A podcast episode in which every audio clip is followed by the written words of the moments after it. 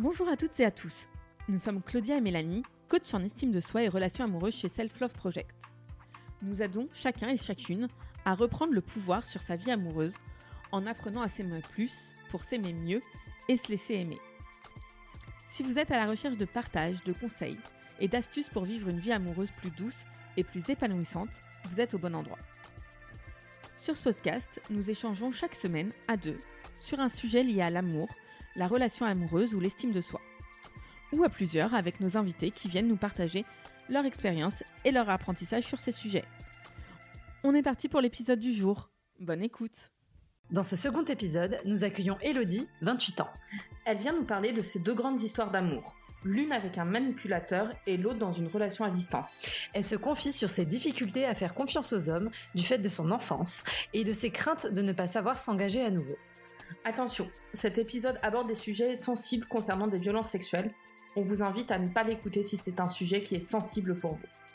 Bonne écoute Bonjour Claudia Bonjour Mélanie. Bonjour, Bonjour Elodie. Bonjour les filles. Bienvenue dans ce nouvel épisode de Self Love Project Podcast. euh... Bah, du coup, on essaye de mettre en place un peu une routine euh, qui est qu'on aimerait bien, pour commencer à te connaître, que tu nous racontes ton premier baiser et ou ton premier je t'aime, parce que c'est pourquoi tu es le plus euh, à l'aise. Bah, écoutez, moi, mon premier baiser et mon premier je t'aime sont faits euh, assez officieusement euh, à l'âge de 10 ans, euh, dans une cour de récré, euh, où on faisait une sorte de mariage euh, avec tous des amis. Donc ce, garçon s'appelait Romain. Et, et on s'est dit oui, etc. Ça allait être pour la vie. Et, et on s'est retrouvés derrière le gymnase de l'école. On a essayé bah, de, de s'embrasser avec la langue. Ah, direct ouais. Ah ouais Oui, c'était l'objectif. Là, on, on, avait potassé le truc pendant une semaine. Et il s'avère que c'était juste horrible. Donc ça, c'était euh, c'était mon, mon, premier baiser. Et, euh, et après, bah, j'ai bien attendu. Hein. du coup, une première expérience plutôt décevante. Euh... Ah, c'était humide. Pas terrible. D'accord. Et du coup, après ça, euh, combien de temps de se retrouver à embrasser à nouveau euh... ah, Il m'a fallu euh, nombreuses, nombreuses années. Euh, je crois que j'ai embrassé euh, le suivant, je devais avoir 19 ans. 19 ans, il s'appelait Jérôme. Euh, ça a duré, je crois, une semaine. C'était le guitariste du lycée dont tout le monde était un petit peu amoureuse, etc. Et, et moi, j'étais tout le temps en stress à l'idée de le revoir. ça n'a pas fonctionné, mais bon, c'est comme ça. Hein. Et, euh, et, après, bah, ça a été avec mon premier vrai copain, euh, Raled, euh, à 21 ans. Et on a eu une histoire de 3 ans et demi. Ok. Est-ce que tu peux nous parler un petit peu de cette histoire, justement Alors, euh, Raled, je l'ai rencontré, c'était un barman. Euh, j'ai rencontré dans un bar euh, après euh, après la fac, enfin le soir après la fac, et, et on a commencé à sympathiser, etc. ça s'est assez ça s'est fait assez rapidement, on va dire. Hein. on a discuté environ deux trois semaines et après on a décidé de se mettre ensemble. Ça a été vraiment cool. Ça a été vraiment sympa et il m'a vraiment beaucoup aidé à grandir et avoir à prendre confiance en moi et mon, corps. Il faut savoir que je, je suis et j'étais en surpoids déjà à l'époque. J'étais pas vraiment, euh, j'étais pas vraiment fière de moi. J'étais très timide et il m'a quand même bien aidé à m'affirmer. Euh, Qu'est-ce que je peux raconter sur lui? Euh, Bah ça a été trois ans aussi un petit peu difficile euh, parce que on a on a deux cultures différentes. il est marocain je suis française et euh, euh, il y avait la barrière de la langue. Il parlait pas forcément français, il parlait espagnol. Il avait grandi en Espagne. Il est venu tester un petit peu le marché français. Donc euh, voilà, grosse gros melting pot. Du coup, toi, t'étais rentrée un peu dans cette relation. T'avais jamais dit je t'aime. T'avais juste embrassé des mecs. T'étais encore vierge? Oui, c'était ok. J'avais euh, 21 ans, euh, pour pratiquement 21 ans pour ma première fois, ouais. ouais. C'était euh, c'était un gros truc hein, pour moi. J'étais toute stressée, j'osais même pas lui dire. Euh, et bah, du coup, il m'a même engueulé le lendemain, le surlendemain, parce que je n'avais pas dit que j'étais vierge. Pourtant, j'avais bien galéré, mais bon. Et est-ce que du coup cette première expérience avec lui, ça s'est passé comme tu pensais que ça se passer Je pensais à l'origine que de quel point bah, C'est-à-dire qu'on projette toujours un peu sa première fois. Du coup, est-ce que tu as été euh, déçue ou agréablement surprise Ah non, c'était nul. C'était nul, c'était douloureux. J'osais même pas lui dire que ça me faisait mal parce que c'était admettre que j'étais encore vierge. Et ça, c'était quelque chose que je voulais résoudre à tout prix. Euh, c'était euh, j'avais enfin réussi à approcher quelqu'un ou que quelqu'un m'approche aussi et à le faire rentrer dans mon univers et ça c'était très très difficile pour moi et, euh, et euh, voilà, enfin, non, c'était super nul. Le, oh mon dieu. les deux premières semaines de sexe, c'était juste horrible. Et je n'osais pas lui dire. D'accord. Et après, t'as fini par réussir à lui en parler ou pas? Je lui en ai parlé, et là, il était pas du tout content. Il, était, il, m'avait, il, aurait aimé savoir que j'étais vierge, etc. On avait 10 ans de, différence déjà, donc euh, moi 20 ans, presque 21, et lui, bah pareil, hein, 20 ans, donc euh, c'est pas non plus euh, la même approche pour lui. Euh, ça veut dire beaucoup, surtout, bah ça voulait dire beaucoup pour lui.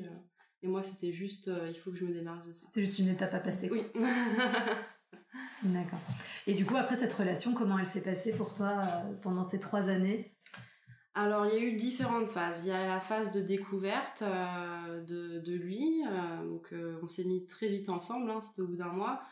Euh, où c'était super, euh, on faisait des petits week-ends, on allait se balader, etc. Enfin, ce que font tous les couples. Hein.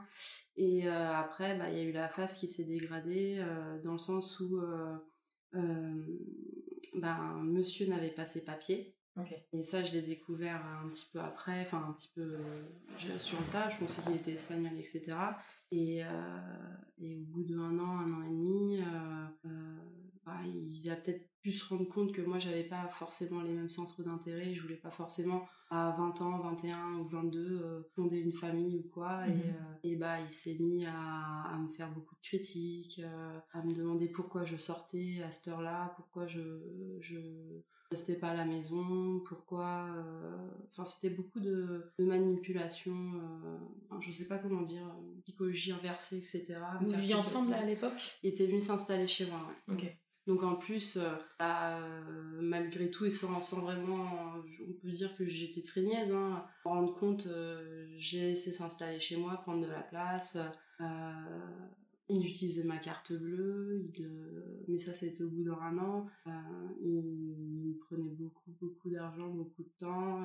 si je répondais pas à ses demandes sexuelles, etc., ça allait, allait toujours en crise de nerfs, etc. Et, du coup, bah, on en était rendu à, je sais pas, minimum euh, trois fois, euh, trois fois par jour, tous les jours, euh, mais minimum. Hein. D'accord, mais de sa demande à lui, du coup, pas du tout de. De sa demande à lui, c'est devenu une routine. Et en fait, moi aussi, j'aimais bien. Enfin, hmm. au final, hein, c'était. C'était.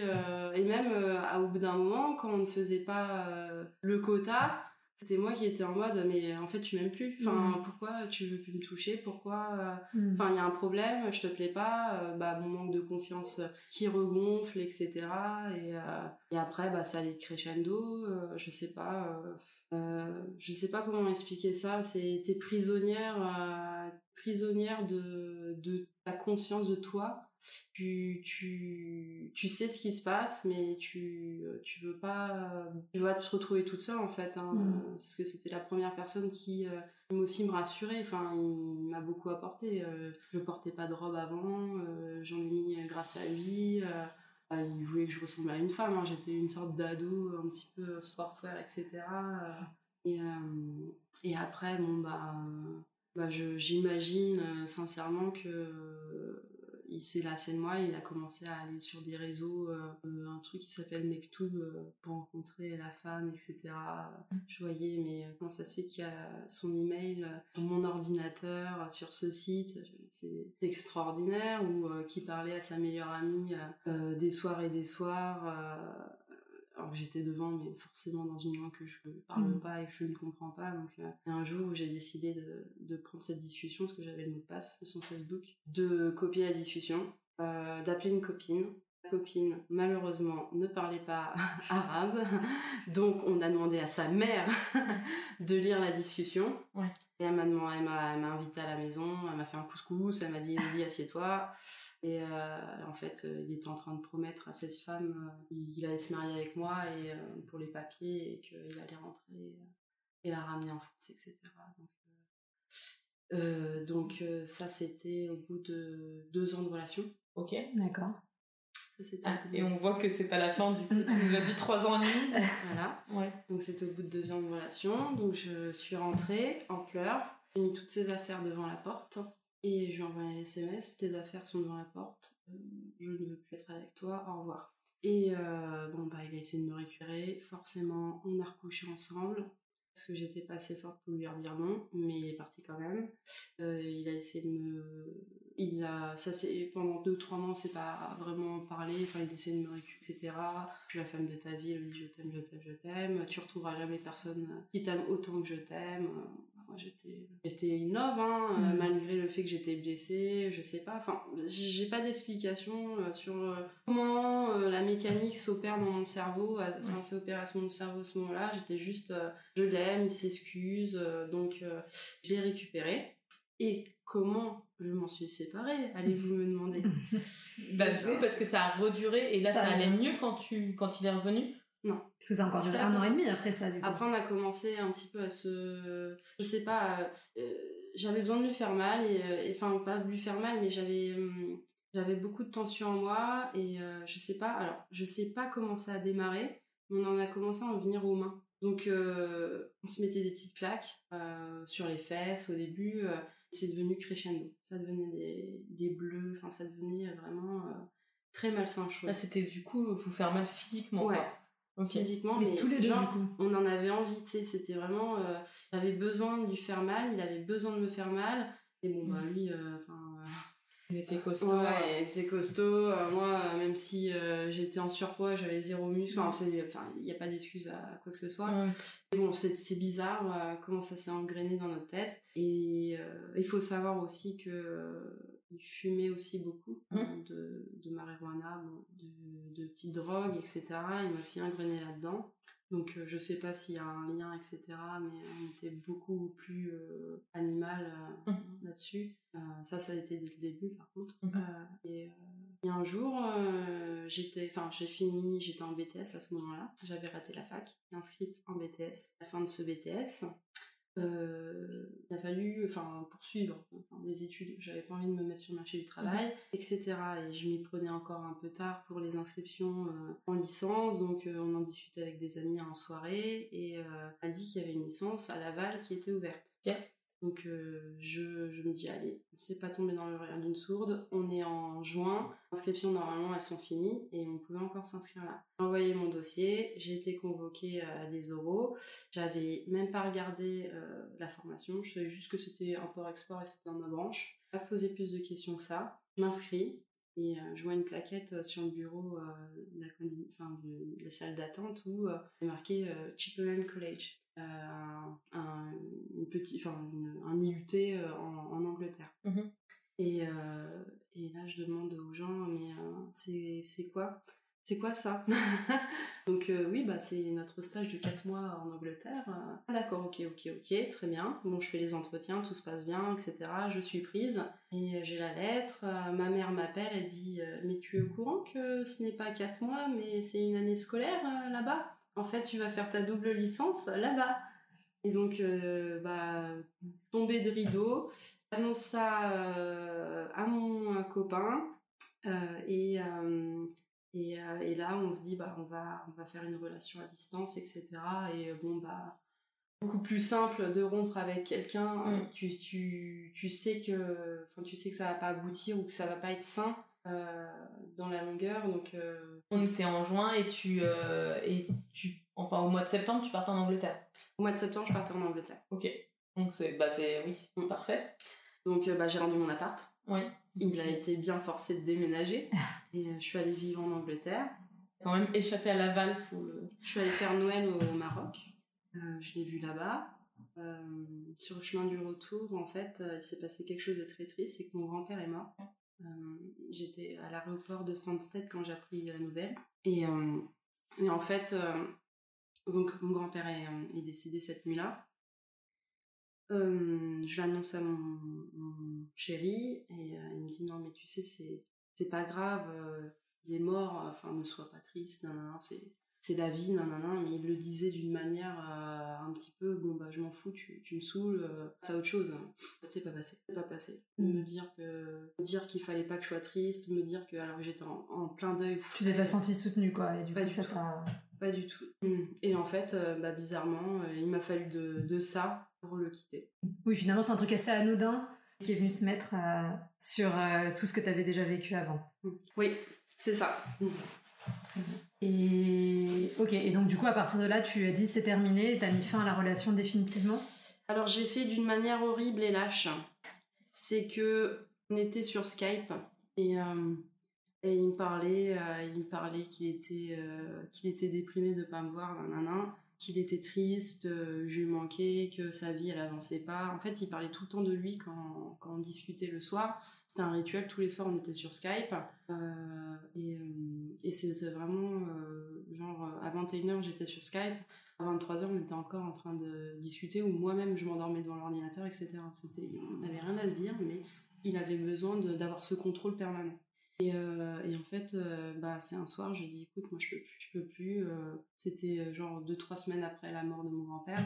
Et bah, je lui ai dit j'y arrive pas, je peux pas continuer avec toi, tu, tu m'apportes rien, tu, tu me mens, je suis sûre que tu serais capable de me refiler des maladies. Enfin, et voilà, j'ai été sur Skype à, à l'écrit, même pas par par oral euh, et je l'ai bloqué. Là, ghosté. Avec un G majuscule. C'était pas cool de ma part, mais j'aurais été incapable capable de, de lui tenir tête. Mm. En fait, j'ai essayé de faire ça avant. J'ai essayé, j'ai jamais arrivé parce qu'il avait une telle impression sur mm. moi.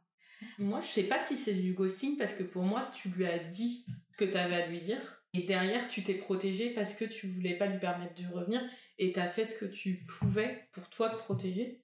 Et euh, enfin, pour le coup, je pense qu'on aura l'occasion de parler du ghosting. Euh, et moi, enfin, le ghosting, c'est vraiment ce moment où tu sais pas pourquoi, t'as plus de nouvelles et la personne disparaît.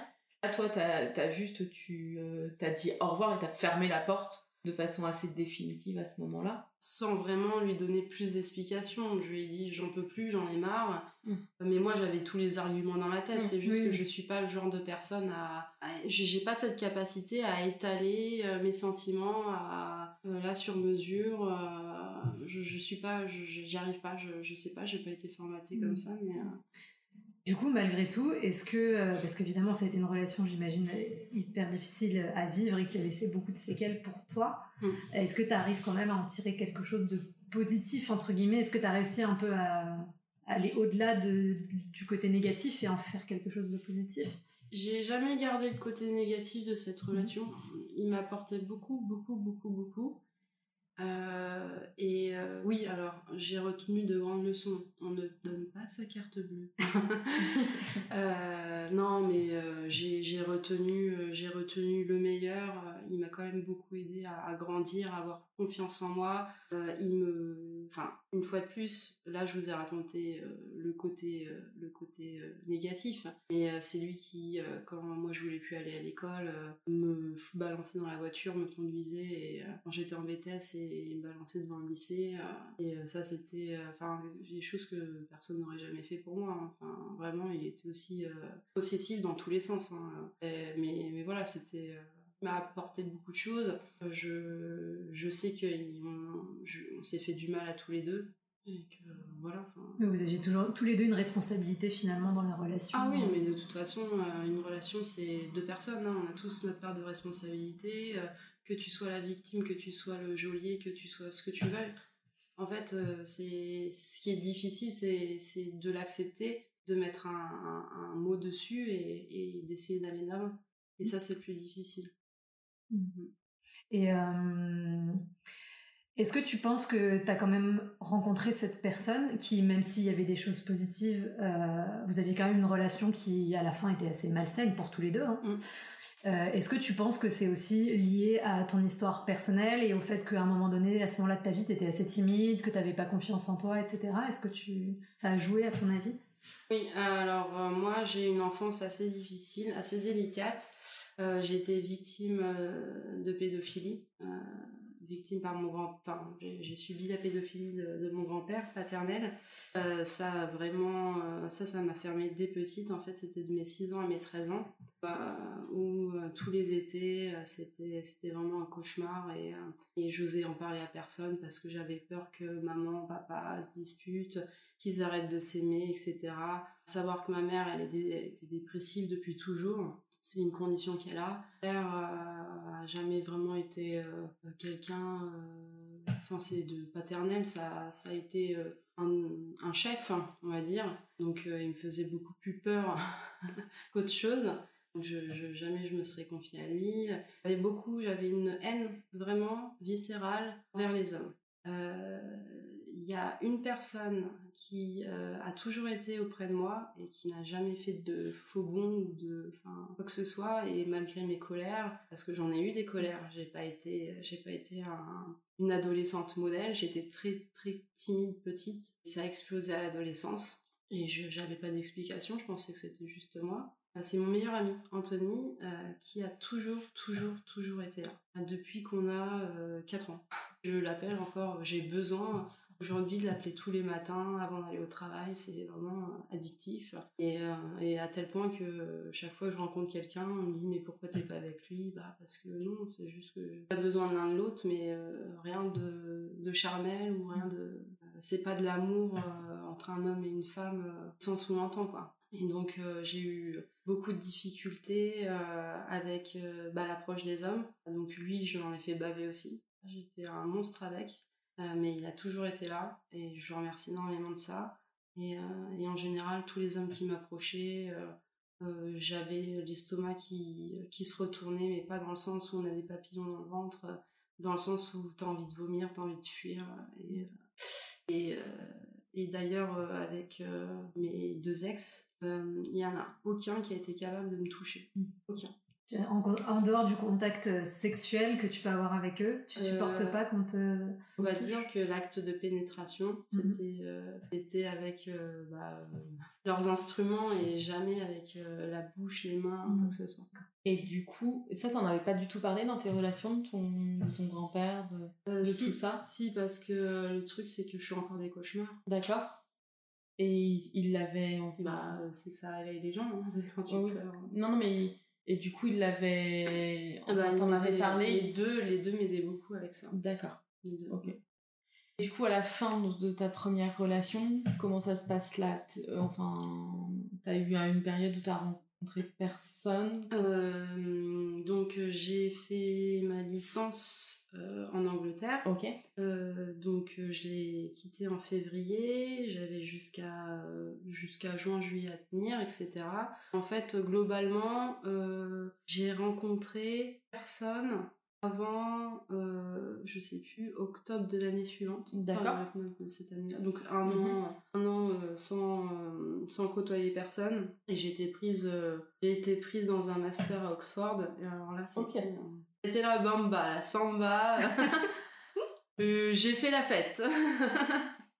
c'était, euh, c'était, euh, mais je, je cherchais jamais un contact de longue, enfin de longue portée. Hein. Mhm. J'étais, j'étais vraiment en mode fête, on rencontre d'autres étudiants des collèges, etc., voir des professeurs.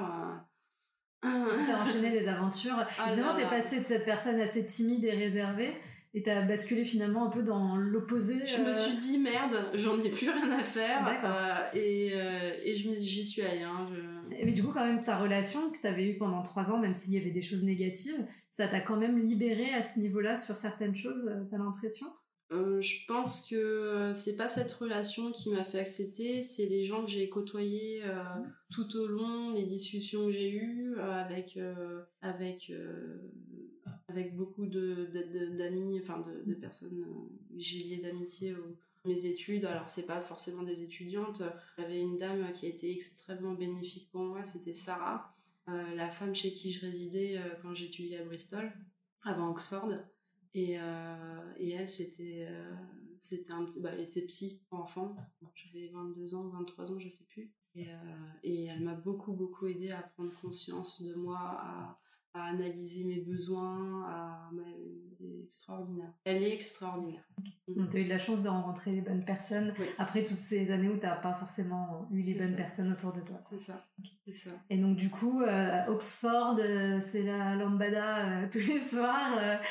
et qu'est-ce qui se passe? Aucune relation de plus d'une ou deux nuits, c'était toujours des choses courtes? Oui, c'était pas plus d'une nuit et j'appelais le taxi pour eux, euh, après, euh, il y avait personne euh, qui nous restait dormir. Je, ne supportais pas ça. avoir quelqu'un autour de moi, c'était vraiment pas ce que je, je, Avoir un homme autour de moi, c'était pas ce que je souhaitais. Aussi le fait que, en plus de, de mon grand-père, j'ai un frère qui, lui, a eu des difficultés scolaires et un développement de la personnalité. Il était extrêmement violent avec moi. Donc euh, le fait que euh, avec Kraled, euh, c'est duré aussi longtemps et, et parce qu'il m'aidait beaucoup à, surmonter le traumatisme des violences que je subissais depuis toute petite des fractures, des choses comme ça, des, des virales, enfin de, de, tout, de tous ces petits traumatismes qui ont quand même une, une sacrée incidence sur ma manière de, de percevoir euh, mon rapport avec les hommes. Aujourd'hui, j'ai pas du tout confiance C'est pas, enfin, euh, je, je, crois ce qu'ils disent, mais je j'ai pas l'envie euh, de développer quelque chose avec. T'as du mal à faire confiance. Enfin, excuse-moi. Et du coup, entre les, enfin, là on arrive à aujourd'hui, mais entre les deux, t'as eu une autre relation? Euh, quand est-ce que tu le rencontres euh Alors, je le rencontre euh, vers mars. Enfin, je le rencontre. On était tous les deux dans, dans la même école. Donc, après Oxford, je suis allée au Havre. C'était un étudiant allemand qui venait faire un double master, nous, mon école. Et du coup, je l'ai snobé euh, le premier semestre. Hein. Il n'existait pas à mes yeux, euh, mais il me faisait toujours des sourires. Alors, dès que je croisais, ah, les yeux qui pétillent, qu'est-ce qu'il me veut, oh mon Dieu, oh, mon Dieu, oh là là, est chiant, etc. Et il y a un moment, euh, j'ai eu ma période, certes, à Oxford de, de fête, fête, fête. Quand je suis rentrée, c'est bizarre, hein, je suis rentrée en France.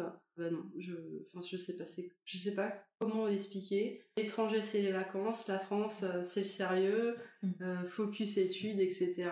Donc euh, j'avais prévu de rien faire, de rien rencontrer, d'être concentrée sur mes études, sur ma carrière, et bah, il est tombé là comme ça. Donc au début, je me suis dit, ah, bon, maintenant Elodie, et après le second semestre arrivant, il y avait des étudiantes mexicaines qui partaient. Euh, qui organisait une soirée chez elle euh, euh, pour les pots de départ, etc. Et là, on a commencé à sympathiser. je me suis, j'avais, j'étais passablement éméchée. Je, je lui propose de rentrer à la maison. Il me raccompagne et il reste à la porte. Et chemin faisant, je, je suis pris cinq râteaux comme ça. Je regardais sur internet euh, comment draguer un Allemand, euh, quel comportement adopter, je n'en pouvais plus, je me dis comment c'est possible. Et euh, bon bah, enfin, au bout d'un moment de, de le voir, de le voir, enfin de, de l'inviter régulièrement, etc. Il y a une alchimie qui s'est faite et, et, voilà. Il a fini par craquer. Il a fini par craquer. C'était vraiment, il était vraiment, et ça, ça m'a fait bizarre parce que il me disait qu'il ne voulait pas profiter de moi euh, sous l'effet de l'alcool, alors que c'était moi qui cherchais absolument à, le ramener et je comprenais pas. Il était, il était très bien éduqué, tout simplement. Tout simplement, les filles. ça et ça fait bizarre. il y a une, là, il y a une relation qui commence avec lui. Il y a une relation qui commence avec lui. Euh, donc on est, euh, on est, je sais plus quel moment on est. Euh, il nous reste 3 ou 4 mois avant que le master se finisse et qu'on doit commencer à faire le, stage. Ok. Euh, stage que je n'ai pas trouvé encore. Et euh, il me propose en fait tout simplement de venir faire un stage en Allemagne avec lui. Tu parlais allemand? Non. Ça va. Je parlais allemand. mon anglais était correct, mais pas non plus, non plus natif, hein, on va pas se cacher. J'avais fait option LV2 espagnol au collège. J'avais eu mon ex, hein, rien à voir avec l'allemand. J'ai dit, bon bah écoute, why not, hein, parce que je suis quelqu'un d'extrêmement réfléchi. Et ben j'y suis allée. On s'est installés ensemble et, euh, et, on a fait un an et demi en Allemagne. Enfin, j'ai fait un an et demi euh, en Allemagne avec lui, euh, donc on a fait les stages, mais j'arrivais pas à m'intégrer. Je, je, commençais à, à, développer des petits symptômes de stress, d'angoisse. Dans la relation ou À l'idée de pas réussir ma carrière professionnelle. D'accord. Et votre relation, elle se passait comment? Notre relation à nous deux, elle, elle était étroitement liée à notre relation, enfin notre, nos projets professionnel en fait. en fait, pour moi, à ce moment-là, c'était le moment où professionnellement, faut pas que tu te foires. Tu te lances, faut pas que tu as, un diplôme, pas que tu attendes trop longtemps non plus pour, euh, pour pas qu'il perde de sa valeur, euh, faut pas, faut pas choisir n'importe quoi. Et en fait, bah, heureusement, je parlais pas suffisamment allemand pour intéresser les gens. J'étais tellement en stress que je prenais des, je, je, faisais euh, des jobs euh, au lieu d'aller euh, prendre des cours d'allemand. Mmh. Enfin, un petit job euh, en, management de projet, etc. Mais c'était pas ce que je cherchais posteriori. Et j'étais tellement stressée que ça a impacté sur notre relation. Je faisais beaucoup de crises d'angoisse. Et, et, en fait, après, j'ai réalisé que j'avais pas forcément d'amis en Allemagne, que euh, que lui, euh, il n'avait pas forcément non plus le temps euh, à consacrer à 100% comme moi je le souhaitais pour satisfaire mon insécurité, etc. c'est devenu assez difficile. Là, je me réveillais en pleine nuit, je pleurais, je savais pas pourquoi. Mhm. enfin, je le savais, je le savais, mais il y avait raison à ce moment-là, on en pleurs. Et à un moment, je lui ai dit bon bah on va, on va arrêter de se faire du mal. je rentre en France, mais on reste ensemble parce que je vais trouver une solution. On va trouver une solution. On est fort, euh, etc. T'étais amoureuse de lui? J'étais dingue de lui.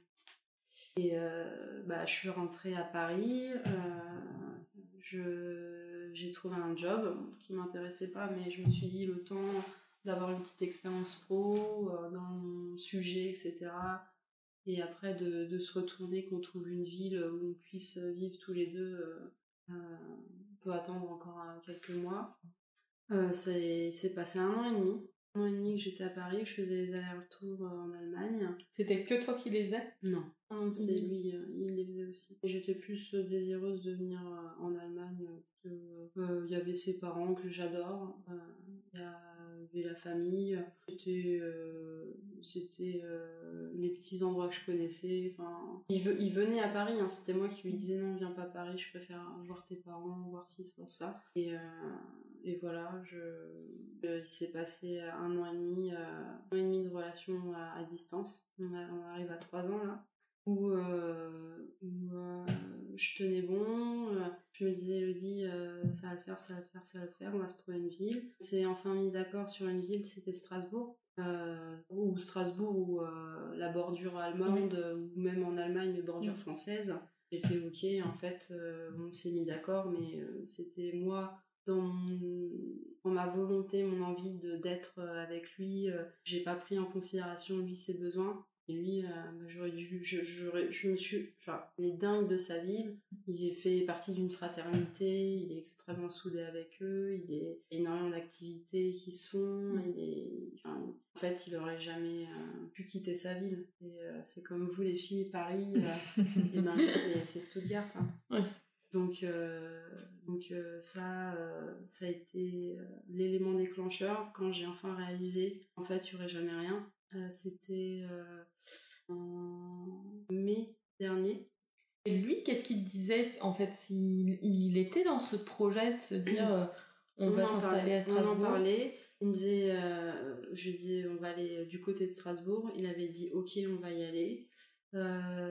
Il, était en, petite recherche job. Il a dû chercher une semaine ou deux.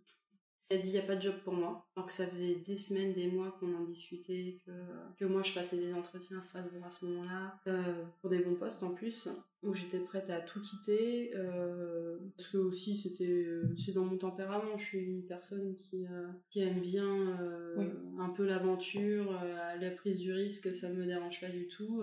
Et, et mais au point d'aller dans un autre pays où je parle pas la langue, ça c'est. Bah surtout que tu avais déjà essayé en fait, ça essayé. a pas fonctionné. Ouais, j'ai non, j'ai oui oui non mais ça c'est certain et euh, j'ai vécu comme un gros échec d'ailleurs, très difficile.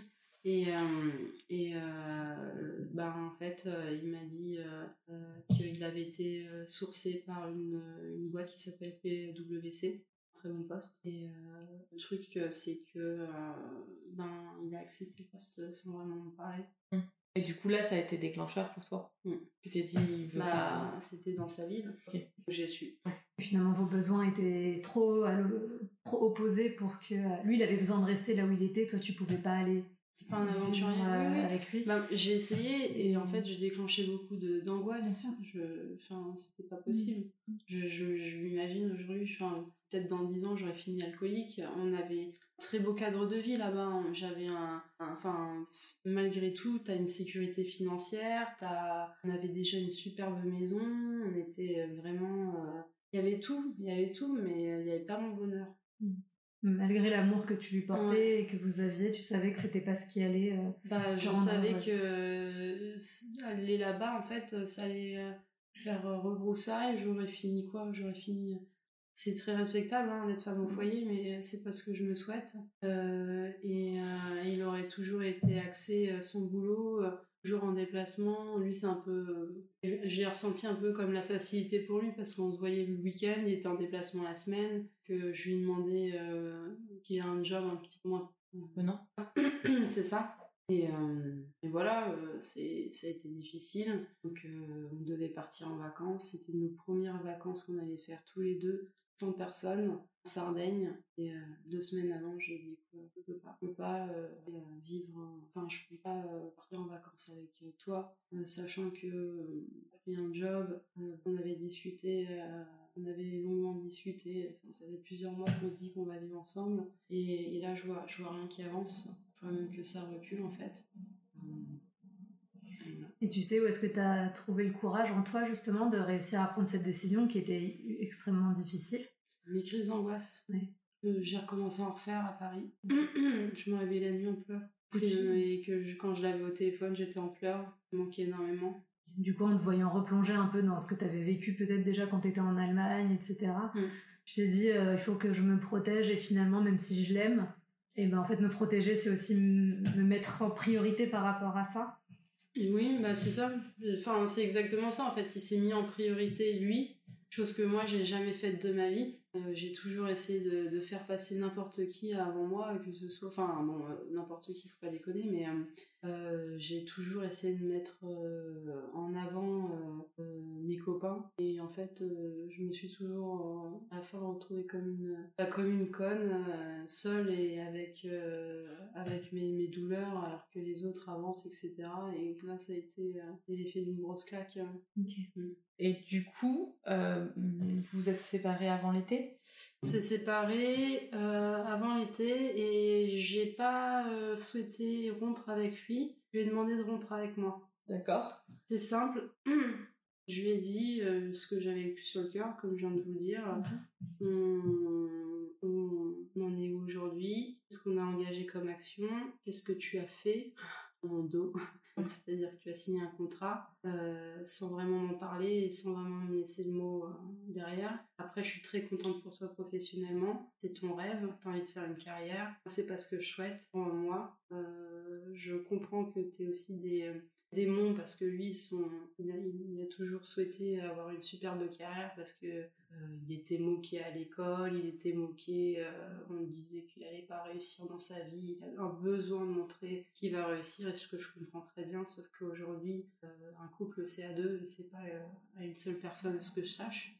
Et ça, je le comprends très bien. Euh, je le comprends très bien et je ne veux pas être responsable euh, de l'échec euh, moral, social, professionnel de la personne avec qui je vis. Donc, je lui ai demandé de me dire qu'est-ce qu'on fait? qu'est-ce qu'on fait aujourd'hui? Ça a pris deux jours avant qu'il me sorte la phrase. Donc, on parle en anglais, hein, tous les deux d'ailleurs. il m'a dit à la fin, bon bah, je lui dit qu'est-ce que c'est, qu'est-ce qu'il faut qu'on fasse?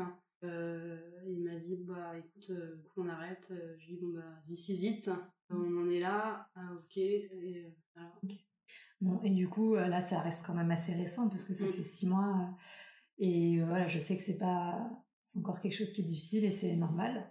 mais aujourd'hui, comment tu te sens par rapport à cette dernière histoire et même dans ta projection, dans des potentielles futures histoires, comment tu te vis? Bah, Aujourd'hui, j'ai enfin réussi à quitter mon appartement euh, et aller m'installer dans un autre appartement. Ça a été une grosse étape déjà. Réussir à l'oublier euh, parce que ça a été encore très difficile euh, bah, jusqu'à il y a un mois. Et. Ah, c'est pas évident quoi.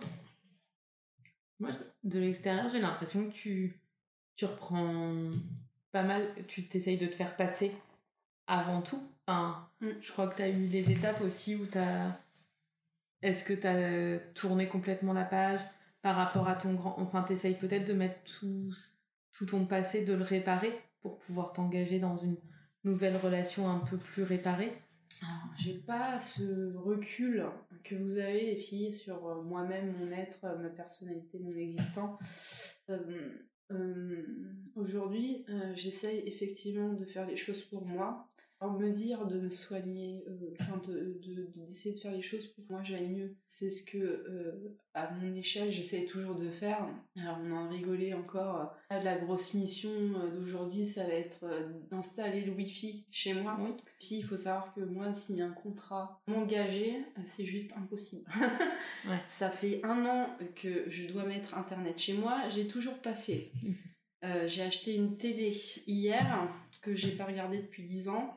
Euh, ça a été euh, une, une, péripétie euh, de malade au boulot hier. Tous mes collègues étaient derrière moi en train de me soutenir, à sectionner la télé avec moi. Non, mais c'est vraiment un truc de, de dingue. Hein. Chez moi, c'est. Alors, c'est des, des, des, petits trucs qui, qui sont ridicules. Mais pour moi, c'est des grosses étapes, mmh. genre l'engagement. ouais. et le fait d'avoir déménagé, j'ai eu la chance d'avoir un meilleur ami, Clément, euh, qui m'a qui m'a beaucoup aidé euh, à aller acheter les affaires, à sélectionner ce qu'on allait faire ensemble, etc. À monter mes meubles aussi parce que j'étais capable de le faire.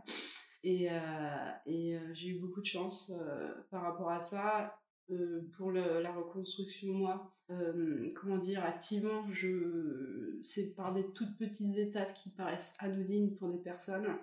Et, et voilà, hum, je recontacte mes parents, ça je n'ai pas dit. J'aurais pas parlé depuis euh, un ou deux ans, un an, un an et demi, euh, quelque chose dans le genre. Pas fait, j'ai, j'ai fait Noël avec eux euh, bah, après rupture de, de mon ex, Christian. Euh, ça a été un peu délicat parce que on n'avait pas les mêmes idées, etc.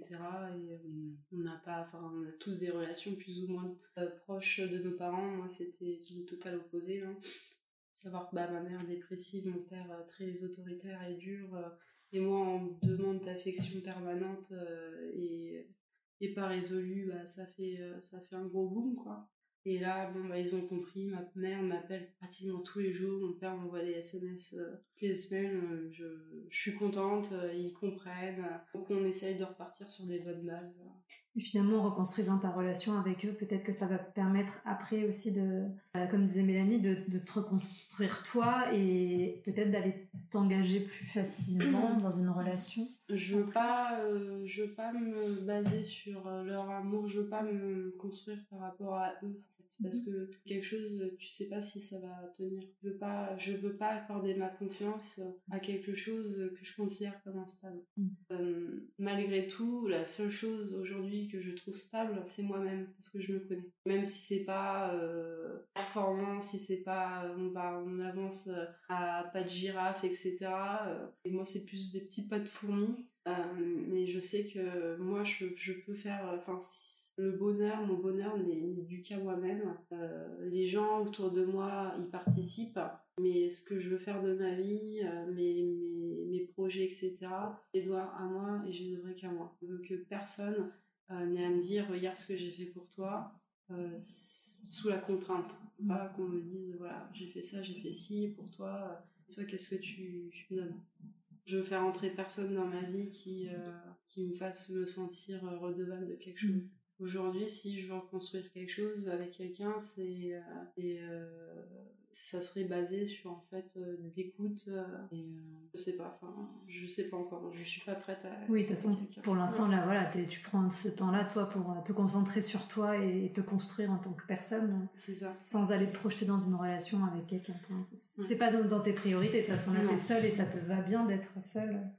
Ça me va bien non, parce que bah, enfin oui, je sais pas. Euh, est-ce que est-ce qu'on est bien d'être seul ou, en couple Ça dépend de ton état d'esprit du moment. Aujourd'hui, mon état d'esprit, c'est euh, il faut que je m'achète un paquet de chips, euh, un Coca-Cola et, et, une télé. voilà, enfin, j'avais des projets il y a un an à me dire j'aurai des enfants, on va acheter une maison et maintenant Enfin, c'est faire un pas en arrière parce qu'il n'y a rien qui est jamais fait en arrière, mais euh, j'en suis plus là, c'est même plus une naissance de projet. Après, euh, enfin, je pense qu'on peut en témoigner avec Claudia, on est toutes les deux passées par là, d'avoir des ruptures et d'avoir vécu des périodes longues de, de célibat par rapport à ça. Et, euh, et moi, enfin, je chéris vraiment cette période-là parce que c'est ce qui m'a appris aussi à me connaître mieux à justement m'identifier comme la personne la plus importante de ma vie. Je pense qu'aussi c'est ce qui nous fait nous engager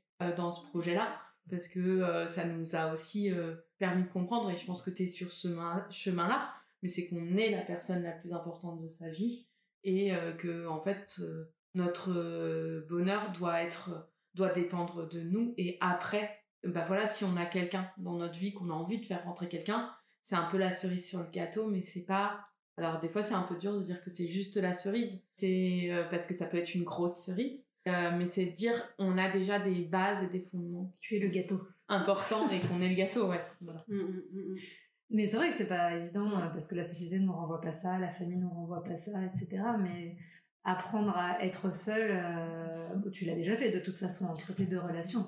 Donc tu sais que tu en es capable. Ah oui, non, mais c'est pas. J'ai pas du tout une peur d'être seule j'ai une peur de rencontrer euh, quelqu'un maintenant. Ça va être, mm. ça va être plus ça. C'est-à-dire, euh, j'ai fait, j'ai eu deux copains. Le premier n'a rien à voir avec l'autre et euh, c'est deux mondes totalement opposés. En fait, c'est la chose est aussi, oui, comme vous dites, avec la famille, on nous dit toujours rencontrer quel, type d'homme, tel type nanana, tu serais heureuse. En fait, c'est pas ça. C'est pauvre riche français, arabe, espagnol, allemand. Euh, enfin, il y a rien. Enfin, c'est pas, c'est toi en fait. C'est qu'est-ce qui, qu'est-ce que tu aimes. Euh, comment euh, tu, faut pas provoquer les choses faut faut les vivre mais les provoquer pour moi c'est justement néfaste Bon, on arrive au bout, je pense, de cet épisode. Merci beaucoup d'avoir partagé tout ça. Et, rien, ça et on te souhaite bonheur de toi-même. et, euh, et de chasser ouais, tes peurs et de, de pouvoir, si tu as envie, mm. te réengager dans quelque chose. Oui, bah ça arrivera quand ça On n'a aucun doute, mais euh, de pression par rapport à l'aide. Puis en attendant, on va aller te prendre une box internet. Ouais, c'est ce qu'on fait cet après. bon, merci beaucoup. Si vous entendez ce message, c'est que vous avez écouté l'épisode jusqu'au bout. Et pour ça, on vous dit un grand merci. Si cela vous a plu, n'hésitez pas à nous laisser 5 étoiles sur votre application de podcast favorite. Et si les sujets développés dans ce podcast vous parlent, vous allez adorer le contenu de notre compte Instagram Self Love Project FR, où on y développe en profondeur toutes ces questions, loin des discours classiques des love coach et autres coachs en séduction. Nous avons aussi développé un accompagnement collectif hyper puissant pour les personnes célibataires qui en ont marre de galérer dans leur vie amoureuse, mais qui ne savent pas comment faire les choses autrement. Nous les aidons à reprendre confiance en elles, à surmonter leurs blocages et à acquérir les bons outils pour avancer vers la vie amoureuse à laquelle elles aspirent. On vous donne rendez-vous sur self-love-project.com slash coaching pour avoir toutes les informations. À bientôt!